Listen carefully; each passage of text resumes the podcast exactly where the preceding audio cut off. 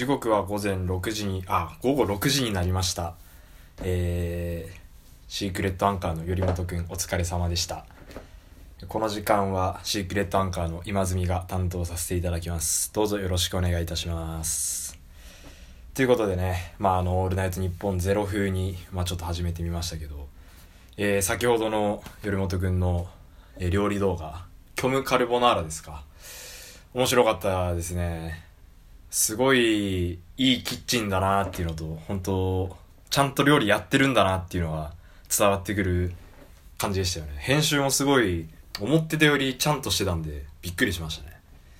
ただ残念ながらほとんど調味料を僕は今のところ持ってないっていうのと、えー動画の中でも言及してたように僕はチーズがダメなのでおそらくカルボナーラは作ることはないと思いますでもとても面白いものでした。見ててすごい面白かったですね。でまあちょっとそれに触発されてというかまあ僕もまた例に倣って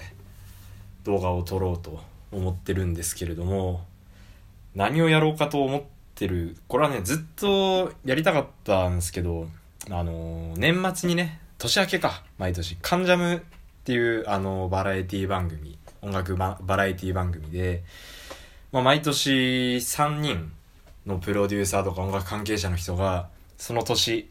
え1年間振り返ってのベスト10のプレイリストみたいのを作ってそれを発表するっていう回があるんですよね。これ毎年恒例でやってて。でまあ毎年大体誰だ？石渡さんとかあの蔦谷光一さんとか、えー去年は川谷絵音とかですかね。が、まあ、そういうもうぼゴリゴリの音楽関係者の人たちがそのどんな曲が良かったかみたいなものを発表していくっていう回があってそれはもう毎年僕絶対見るんですよ。でその3人が挙げるたアーティストであったりとか曲を同じように聴いてたらすごいなんかこの優越感に浸れるんですよね。あこんな音楽プロデューサーの人たちと俺同じような多少なりとも同じ感性あったんだなみたいな感じがあってすごい優越感に浸れるんで今回は2022年の個人的トップ10楽曲楽曲のトップ10をガチで寄せに、まあ、寄せに行ったってわけではないんですけどちょっとやっていきたいなと思ってます。まあ競馬みたいな競馬のボックスみたいな感じでねなんかあのちょっとかすってでもくれたらまあいいなっていう感じで。で多分年明けにそのオンエアもあると思うんでえー、もしなんかかすったりしてたらあの小学校1年生のいとこになんか買ってあげようかなって景気で思ってます。で寄せに行ってるとはいえ確実に今年かなり聴いてる曲を 10, 10個あげようと思っててそのなんか本当にかじったぐらいとかではなくて多分ちゃんとその Spotify の2022まとめの11月とかに出るプレイリストにも確実に入ってくるような曲にはなってるかなと今年の曲でなってるかなと思ってます。まあ早速ね10位からやっていこうと思いますがその前にえー、今日はお酒ではなく明日明日も仕事があるのでマウントレーニアのあのカフェラテで乾杯を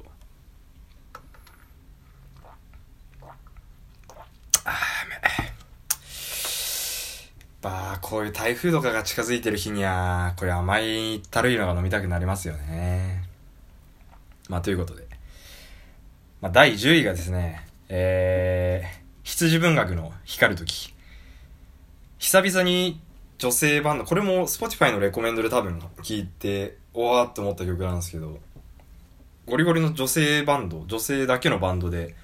久々にあいいなーって思った曲まあバンドでした。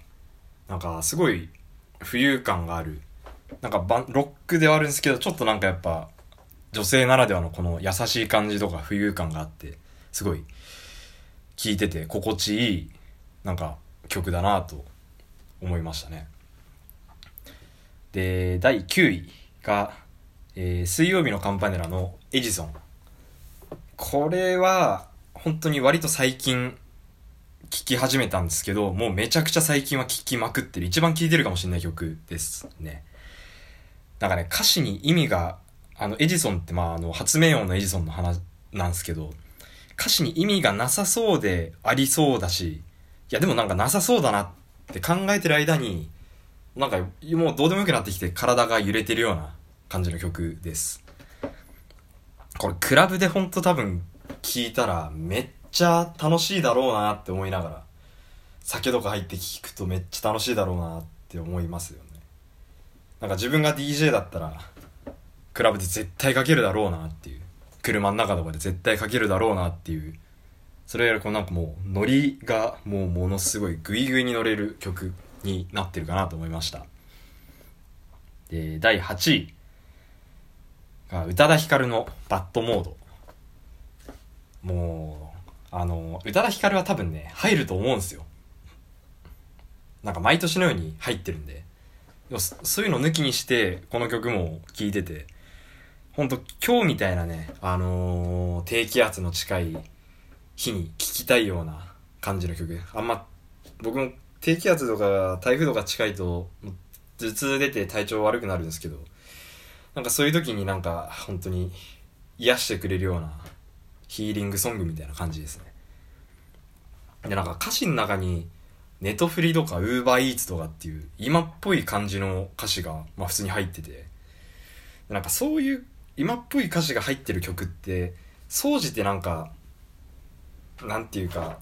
薄っぺらい感じを僕は覚えてしまうっていうか、違和感を感じてしまうんですけど、そこの、その歌詞だけが浮いて。なんかそれがあんまりない、違和感なくやっぱり聞か、聞こえるので、ぱ宇多田ヒカルってすげえんだなって思いますね。なんか、オートマチックとか、ああいう初期の頃と違って、なんか大人な感じのこの余裕のある癒し方をしてくれる曲だなって思いました。今日みたいな日はすごい本当に聴きたくなる曲ですね。で、7位の前にちょっと飲みましょう。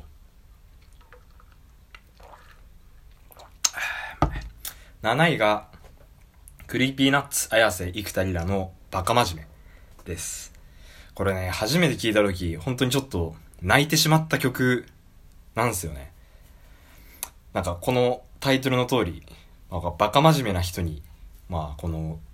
応援ソングみたいな感じなんですけど、すごい優しく背中を押してくれるような曲です。で、 ikuraちゃんの声がやっぱ優しくていいのと、R 指定のこの、なんていうか、バランス感っていうか、もう R してもなんか優しい感じがあるんですよね、この回は。で、歌詞とかでも、なんか、今日もまた頑張ってるよな、頑張っちゃうよな、がむしゃら以外知らないから、不器用で意地っ張りでバカ真面目な僕らに幸あれとか、やっとここまで来たんだよ、ここじゃ終われないんだよ、みたいな。なんかね、すごい僕が刺さったんで、あんまり歌詞で入れることないんですけど、これは7位に入るんじゃないかなって、入ります。入りました。で、6位が、えー、池田智子とテンダーの水星×今夜はブギーバックナイスボーカルです。これは、もう、ほろ酔いの CM の曲らしいんですけど、ちょっと僕は正直、その CM の方では聞いたことはなくて、これも Spotify のレコメンドで聞いて、おわと思って、もちろん、この、今夜ブギーバックの方は知ってた？っていうかもう、めちゃくちゃ聞いてたんで、またこの今夜ブギーバックになんかいろいろカバーかなみたいな感じで聞いたらすごいいいなーって思ったこのマッシュアップ。最高のマッシュアップだなと思いました。でなんか調べたら何年か前にあったくるりのバラの花と、えー、サカナクションのネイティブダンサーのマッシュアップの曲もあるんですけどこれを作った人と、まあ、同じプロデューサーらしいんであなんか道理ですげえセンスだなって思わされるというか、なんかすげえいいなって思いましたね。なんか本家の、この、今夜ブギーバックは、やっぱりこの、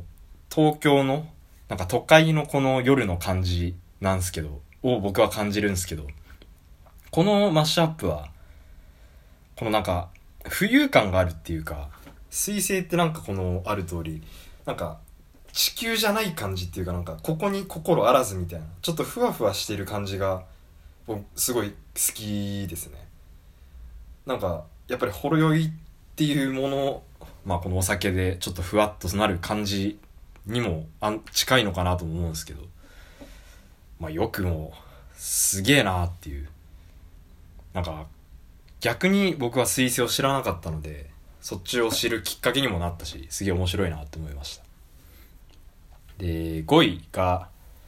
えー、オフィシャルヒゲダンディズムのアナーキー。これもちょっと寄せに行ってる感じもあるんですけどアナーキーが僕はもう今年ヒゲダンで一番好きっすね。なんかそのそのタイトルの通り治安の悪い感じのこのブラックミュージック感があってあのー、マイケル・ジャクソンとかえー、え、っとあれですよ。あの、クイーンの「地獄への道連れ」「 Another One Bites The Dust」みたいな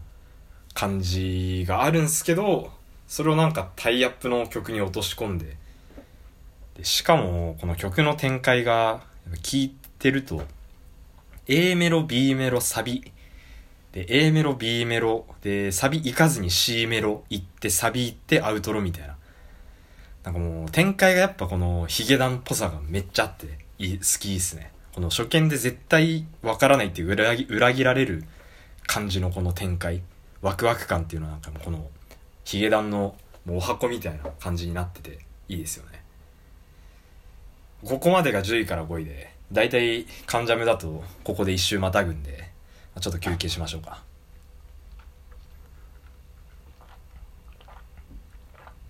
ここまででも正直一人ぐらいかぶりそうな気はしてるんですけどね。でまあ次が4位。えー、ライさんの Take It Easy でこれは、えっ、と、川谷絵音プロデュース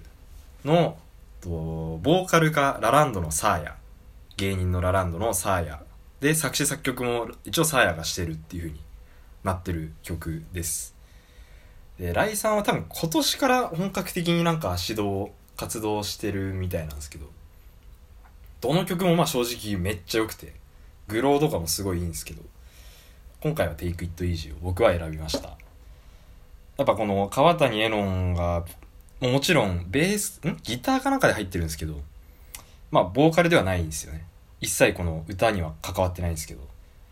この曲はやっぱりあの川谷絵音っぽい感じなんですよ。おしゃれな感じ。でも、詩が本当に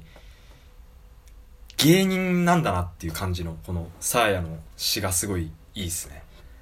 で、べらぼうに歌うまいんですよ。歌がうまいくて、まあ、声もめちゃくちゃいいし、歌がうまいっていうか、まあ、リズム感とかなんかすごい、なんか、本当に多分言われなきゃ芸人だってわからないぐらいうまいんで、本当に、なんか、もっともっといっぱい曲を出してほしいなって。ラップの動画も途中で入ってるんですけど、全然違和感ないっていうか、なんか、言われなければ絶対わかんないぐらい本当にうまいっすなんかこれからまたなんかいろんな曲出してほしいなって思ってます。で第3位が、えー、ワーツの2人計画。これはねもうワーツは今年かなりいろんな曲聴いたなんか新しく開発した中では一番かもしんないですね。トーキングボックスっていう曲から入って分かってないよとかあのアルバムいろんなの聴いたり最近だったら「コズミック」っていう曲とかもすごいいいんですけど「二人計画」っていう曲が2分半の曲ですごいなんかこの衝動的な曲なんですよ。イントロからもうなんかものすごい破壊的なロックともなんかまた違うような感じなんですけど多分失恋ソングなんですけどなんかこの失恋ソングにしてはなんかこの思い引きずってるっていうよりもなんか破壊しに行く感じのもう捨てに行く感じのこの失恋ソングなんじゃないかなみたいな風に勝手に思ってます。で歌詞が「あえいん」っていうか大体「あえ」これで韻をほぼ踏んでるんで聞いててすごい気持ちいい。です。本当にほぼこれです。ワーツはあのー、 Vaundy もすごい絶賛してたみたいで多分これから来るんじゃないかなみたいな今年のその Spotify の Early Noise とかにも入ってたような感じなんで多分これから来るんじゃないかなっていう感じで先取りの意味も込めて多分入ってきそうかなみたいな感じですね。で第2位が THE 2の恋のジャーナル。これは山口一郎サカナクションの山口一郎がプロデュースした曲なんですけどここまで上げてきた中ではもう唯一のと言ってもいいドロックの曲ですね。ドロックなんですけどもうロックロックしてるんですけど曲の展開がちょっとやっぱトリッキーというか途中で BPM が変化したりとかなんか A メロからいきなりサビったりとかこの感じはやっぱ山口一郎エッセンスもちょっとありつつみたいな。感じがいいですね。もうこれも一時期バカみたいに聴いてたんで下手したら今年のトップ5に聴いた曲のトップ5にも入るかもしれない感じですね。うん。こういう感じの曲サカナクションでもやってほしいんですけどね。あんまり多分やんないんで。なんかこういう形でロックを聴けるのもいいなっていうふうに思います。で最後栄えある栄えあるというか栄えあるというと失礼ですけれども。まあ同い年なんでいいでしょう、まあ、藤井風の祭り。これが第一位ですね。まあもう天才藤井風の曲今年出したあのラブオールサーブオール。逆かな？サーブオールラブオールか。あのアルバムのにも入ってる曲ですけど。素晴らしい曲っすよね。本当に。大好きっす。 Rising Sun Rock Festival に今年あの代役で出て Vaundy の代役で出てその時に最後ラストに歌った曲でもあるんですけどその時に初めて聴いて度肝抜かれてもうずっと聴いてる感じですね。この祭りっていう日本の祭りに加えてこの藤井風特有のこのなんかちょっと藤井風のエッセンスが入ってるちょっと EDM っぽい感じもある。曲。だから祭りっていう名の通りなんか踊りたくなるような曲でもあるんですけど。なんかそこまでメッセージ性がないように聞こえてサビ後の一言。苦しむことは一切ない。勝ちや負けなど一切ないとか。あの肩を落とすことは一切ないとか。そういうポンというこの一言がすごいストレートに入ってきますよね。なんかこのより入ってくる。他の部分にそこまで歌詞がこの多くない分そういう一言一言が大きく入ってくるというか。もう文句なしのぶっちぎりの1位かなと思ってます。僕の中では。まあということでつらつらと喋ってきましたけど。まあ多分 YouTube, YouTube ではあのー、えっとチャプターつけるんでまああのパッと見て多分分かるようになると思うんですけど。えー、ポッドキャストで聞いてくれた方は本当20分弱お付き合いいただいてありがとうございます。他にもいろいろあげたかったのはあったんですけどまあカンジャム用っていうのともう込めてこの10曲あげさせていただきました。えー、1曲でも入ってるといいですね。1曲このアーティストと曲丸々バンとかぶってくるとちょっと気持ちいいかなっていう感じで。今年は去年と違ってあのー、今年2022年の曲を多く聴けたのもう良かったし、まあ、その証明にもなったかなとも思います、まあ、ということでまた週末シークレットアンカーの鳩場でお会いしましょう。あれした。